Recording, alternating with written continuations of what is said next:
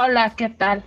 Mi nombre es Georgina Radovich. El día de hoy estaremos platicando con el maestro Abner Khalid Parada, quien labora actualmente en la Universidad Politécnica de Chihuahua, así como en la Universidad La Salle. Con él abordaremos temas acerca de los estilos de aprendizaje y el cómo identificarlos en nuestros alumnos. Me permito hacerles una breve introducción, ya que debemos de estar conscientes que es nuestra responsabilidad como docentes el potencializar las habilidades y capacidades de nuestros estudiantes. Esto lo podemos hacer a través de estrategias de enseñanza-aprendizaje y muchas veces nos hemos preguntado si estamos haciendo las actividades correctas para que nuestros estudiantes desarrollen su potencial. El término de estilos de aprendizaje se refiere a la disposición por parte del alumno para adoptar determinadas estrategias cuando se enfrenta a un conjunto de actividades o a la solución de un problema. El modo de recoger la información, organizarla, recordarla y realizar tareas, así como estudiar y responder a ciertas situaciones, como lo menciona González, a través de perfiles cognitivos asociados a alumnos con altas habilidades intelectuales. Es por ello que debemos recordar que existen diferentes modelos del estilo de aprendizaje, los cuales nos permitirán reorientar las, estrategias de enseñanza en cuanto a las metodologías, los ritmos y las herramientas que se manejan dentro de esta clase. Algunos de los modelos se diferencian en las clasificaciones de los individuos. Algunos son cuadrantes cerebrales, el modelo de Fedel-Zimmermann, el modelo de Kolb, el modelo de programación neurolingüística, los hemisferios cerebrales, así como inteligencias múltiples de Warner. Sin embargo, la realidad es que muchas de las instituciones educativas de nivel superior no cuentan con tiempo suficiente para hacer los análisis pertinentes de los estilos de aprendizaje, ya que la mayoría de los programas educativos en las universidades son cuatrimestrales o semestrales, me permito comentarles que la Universidad Politécnica es un programa cuatrimestral donde los estudiantes tienen acompañamiento de un tutor por un periodo cuatrimestral y cuentan con una hora a la semana de sesión tutoría, tutorial. Sin embargo, las sesiones de tutoría son enfocadas hacia la formación social y el bienestar de los estudiantes. Veamos ¿Qué tiene que decir nuestro especialista, el maestro Abner Parada, acerca de su experiencia en la detección de alumnos sobresalientes, el trabajo a través de los distintos modelos de aprendizaje en el aula de clases? Bienvenido. ¿Qué tal? Muy buenas noches, muy buenas tardes, muy buenos días, no sé a qué hora me están escuchando. Este, gracias por la invitación, maestra. Estamos aquí pues reunidos precisamente para platicar un poquito de esto y quisiera este cambiar un poquito la serenidad que hemos estado llegando a transmitir. Este, a mí no me, gusta hablar un poquito más fluido, más este tratar de estar conversando porque a todos nos causa nervios esto de estar este, a un micrófono andante, pero hablando un poquito de la relación de lo que hemos estado viviendo últimamente y las adaptaciones, pues esta es una de las maneras, ¿verdad? Este, este podcast va dirigido precisamente a los estilos de aprendizaje, que pues prácticamente este, no es la, el hilo negro, no lo hemos descubierto, prácticamente ya viene de muchísimos años atrás. Sin embargo, ¿qué nosotros profesores hemos estado haciendo para poder visualizarlo? porque una cosa es llevar tu este, materia, tu teoría, tu forma de, dar tu clase a alumnos con estos nuevos este, paradigmas, podríamos decir. Este, les vengo a conversar un poquito, no tanto de, lo que es los estilos de aprendizaje, más que nada es las acciones que nosotros tomamos ahí en esta universidad. Este, primero como tutor, debemos de estar visualizando qué estilos de aprendizaje. Y según las lecturas recientes que hemos estado platicando, fomentando y viendo, este, acerca de lo que son los autores como eh, Esteves Fajardo, Shenet Suta, Pavique Ponce, este, y demás, pues prácticamente nos dice que los estilos de aprendizaje son varios, ¿verdad? Primero que nada tenemos que visualizar que están los activos, los reflexivos, los teóricos y los pragmáticos, ¿sí? O los ya conocidos del estilo de aprendizaje como el visual, auditivo y kinestésico. Que esto es bien importante seleccionar y visualizar el grupo en general, cómo se está manifestando. Aunque quiero aclarar que pues sí es difícil tratar de migrar este tipo de comunicación, este tipo de, enseñanza con solo, este, en una sola clase, tiene que ser activa, ¿sale? Entonces prácticamente cómo yo puedo ah, este, visualizar el grupo cómo anda.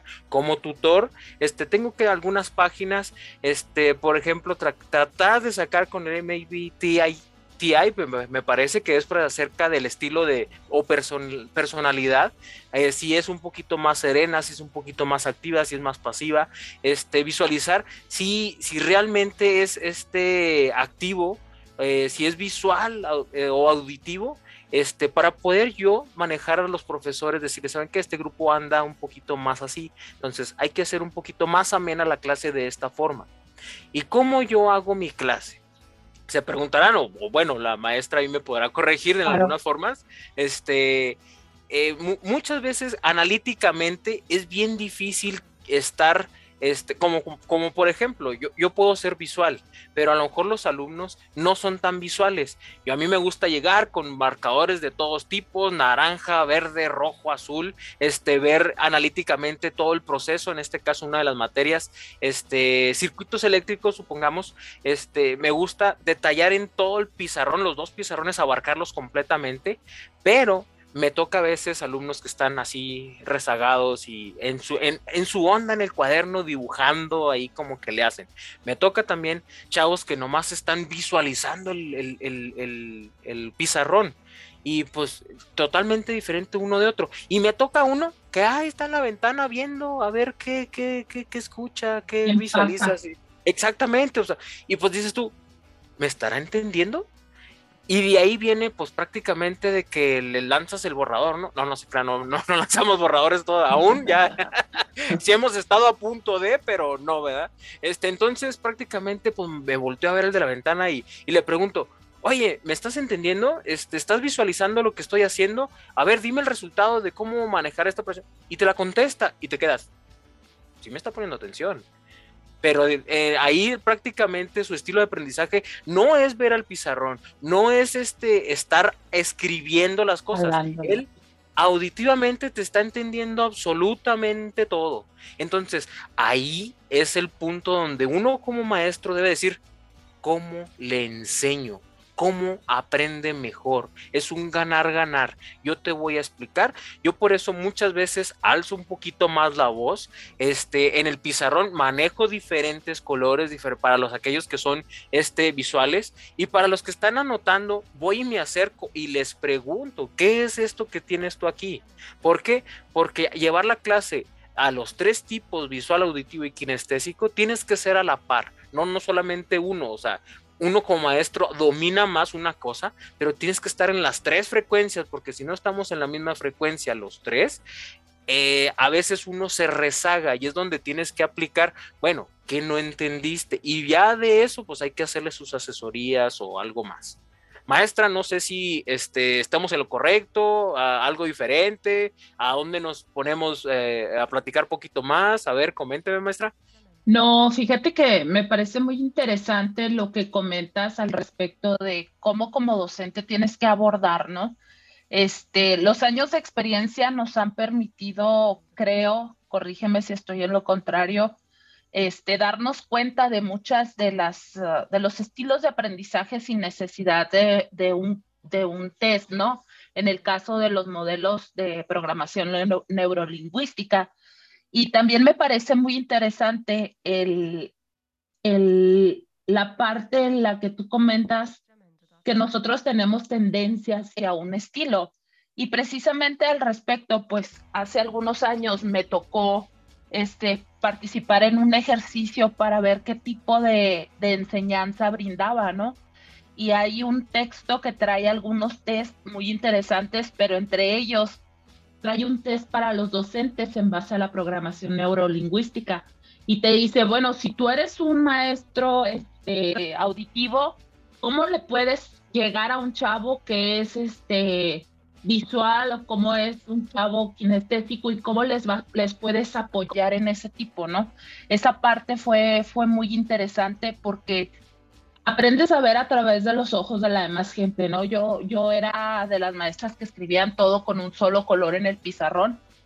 Ahora con la virtualidad, pues tengo la tableta gráfica y me permite estar cambiando y intercambiando entre los colores, ¿no? para las cosas que consideras más importantes y que los muchachos visuales pongan mayor atención, ponerlas de diferente tono. Sin embargo, el otro día en una clase me dijeron, oiga maestra, ¿puede dejar de poner tantos colores? Sí, sí, sí, claro. estoy atendiendo a la parte visual, pero la mayoría no tienen ese estilo, ¿no? Y ahora que estamos en esta, en esta educación de esta forma de, vía, de forma virtual, pues a veces es un poco complejo detectar los estilos de aprendizaje de los muchachos, ¿no? Porque pierdes ese contacto, ese interactuar con ellos, el verle los ojos. Porque Esa pues, parte kinestésica, así es. porque pues muchos no te pueden prender la cámara porque el internet no tiene la calidad necesaria, ¿no? Entonces, es muy, muy interesante siempre meterse en cuanto a los estilos de aprendizaje y las mejoras que se pueden dar. Y no sé cuál sería tu experiencia, Abner, eh, respecto a los alumnos que te han tocado con ciertas características diferentes, ¿no? Con ciertas características que sobresalen, que son destacados. ¿Cuál es tu sentir? Platícame acerca de las experiencias que has tenido en ese, en ese ámbito híjole, este, no quiero nombrar nombres ni nada de eso para no afectar a los presentes, pero prácticamente me ha tocado de muchos casos. Me han tocado activos que totalmente traen un desorden tanto de vida, de todo, pero son muy buenos en lo que hacen y, y en su forma de destacar. Este, pero también me ha tocado muchos reflexivos que se guardan las cosas, que a pesar de que saben, no, no lo demuestran, no, no, no siguen más. Este, y pues nos vamos en el área de que pues son un poco más, este, los activos son un poco más vagos, este, que no, que no entienden la primera, se aburren en clase, este, y pues tienes que detectarlos luego, luego. Ahorita mencionaste algo bien claro de los test. Este, prácticamente es bien importante poner los test como tutor o como docente, inclusive a, estar ayudando a tu maestro, colega, decir, ¿sabes qué? Yo les apliqué esto, ve los resultados, o sea, este, no necesitamos ser así exactamente eh, claros con, con, la información con el compañero, o sea, decir qué persona, pero a lo mejor grupalmente es así, o ya de, de, a tiro, ¿sabes qué? Tenemos la mitad de grupo porque a veces se ha, se ha este, marginado que son Ajá, entonces prácticamente esto lo vas a atender así y esto así. Entonces, esos test hay muchos virtuales ahora que estamos en la parte virtual. Entonces, es más fácil tener ya tus respuestas y luego, luego te pones a, activarte, ¿no? Pero bueno, con estos casos, este, claridos, ¿verdad? De que son a veces inclusive un problema para el grupo, porque Muchas veces me ha tocado que están estorbando al crecimiento del grupo. ¿Por qué? Porque ellos sí saben, ellos sí realmente te están entendiendo, pero como se les hace tan aburrido la clase, prácticamente prefieren ellos molestar o estar este, molestando a sus compañeros de vez de instruirlos. Este, me ha tocado en, muchos, en muchos eh, casos tratar, alejarlos tantito, platicar, mire, el grupo está así, lo podemos llevar así, y, darles un poquito de responsabilidad. Cuando uno le da poder a esas personas, este, y obviamente de confianza, ya se sienten como que un poquito, como que el papá de los pollitos, ¿no? Y ya empieza un poquito a visualizar a los, a los alumnos que andan un poquito mal y todo, hasta inclusive tratarse de, de este, pues de socializar con ellos, de, de ver cuáles son sus problemas. Un caso muy particular me tocó eh, que prácticamente me tenía que ganar su confianza, porque era un desorden, el grupo iba para mal, este, eran muy altaneros y aparte él, él, él hacía que el grupo todavía se exponenciara más, cualquier profesor iba y, ¿sabes qué? Es que tu grupo está así, está bien mal, que pues entonces, ¿qué fue lo que hice con él? Me tuve que ganar primero su confianza, este, yo en, en un labor que estaba haciendo, él no sé por qué iba pasando por la calle, se estacionó enfrente de donde yo estaba trabajando fuera de la universidad, este, vio lo que estaba haciendo le inspiré de una manera este, de decir, órale, está trabajando en algo eh, mecánico, eléctrico, electrónico, programable. Me vio así como que yo quiero hacer eso. Este, yo quiero ser ingeniero así. Entonces, prácticamente eh, con eso me hablaba todas las semanas para ver cómo estaba el grupo. O sea, decir, yo ya no necesitaba decirles, chavos, ¿cómo andan? él solito me decía, ¿sabe qué? Mire, estamos batallando en esta materia, tenemos este problema, nomás dándole un poquito de poder e inspiración. No matarles la creatividad, porque muchas veces ellos traen algún proyecto o algo, decir, bueno, ¿qué traes? Este, ¿qué, cosas quieres hacer? Ya ellos solitos te van a ir marcando su camino, como también aparte. Me ha tocado casos donde el chavo es muy reservado. Sin embargo, esa reserva le ayudó mucho a seguir adelante, a estudiar, ser autodidacta. Pero si lo deja solo, se puede encerrar en sí mismo. Entonces, y de igual forma es platicar con él, visualizar y que el grupo esté enterado de que tienen una persona con esa habilidad, de que le dé la confianza y solito se va a marcar. Este, entonces, apoyarse también en él con el grupo y es una chulada de grupo. Son dos casos totalmente diferentes en el sentido de las personalidades, ¿no? Yo tuve la oportunidad, creo que sé de quiénes estás hablando, tuve la oportunidad de trabajar con los dos en alguno de los momentos también ahí en la universidad. Y la verdad es que la primera persona que mencionas sí tiene características más problemáticas que la segunda persona, pero pero total y completamente este, muy viables y muy manejables si lo sabes encauzar, ¿no? Si tú le sabes dar el rumbo a cualquier estudiante, este, pues vas a poder y vas a conseguir este, establecer una comunicación y que ellos mismos sean los que te ayuden a autorregularse, ¿no? Eso es lo más importante creo que lo más importante, si no me equivoco, Abner, de un estudiante sobresaliente es permitirle eso, ¿no? La creatividad, el equilibrio emocional y el equilibrio académico, aunque hay quienes dicen que hay personas que son brillantes solamente para las partes eh, académicas. Yo pienso que una persona sobresaliente pues debe de tener el equilibrio en general, ¿no?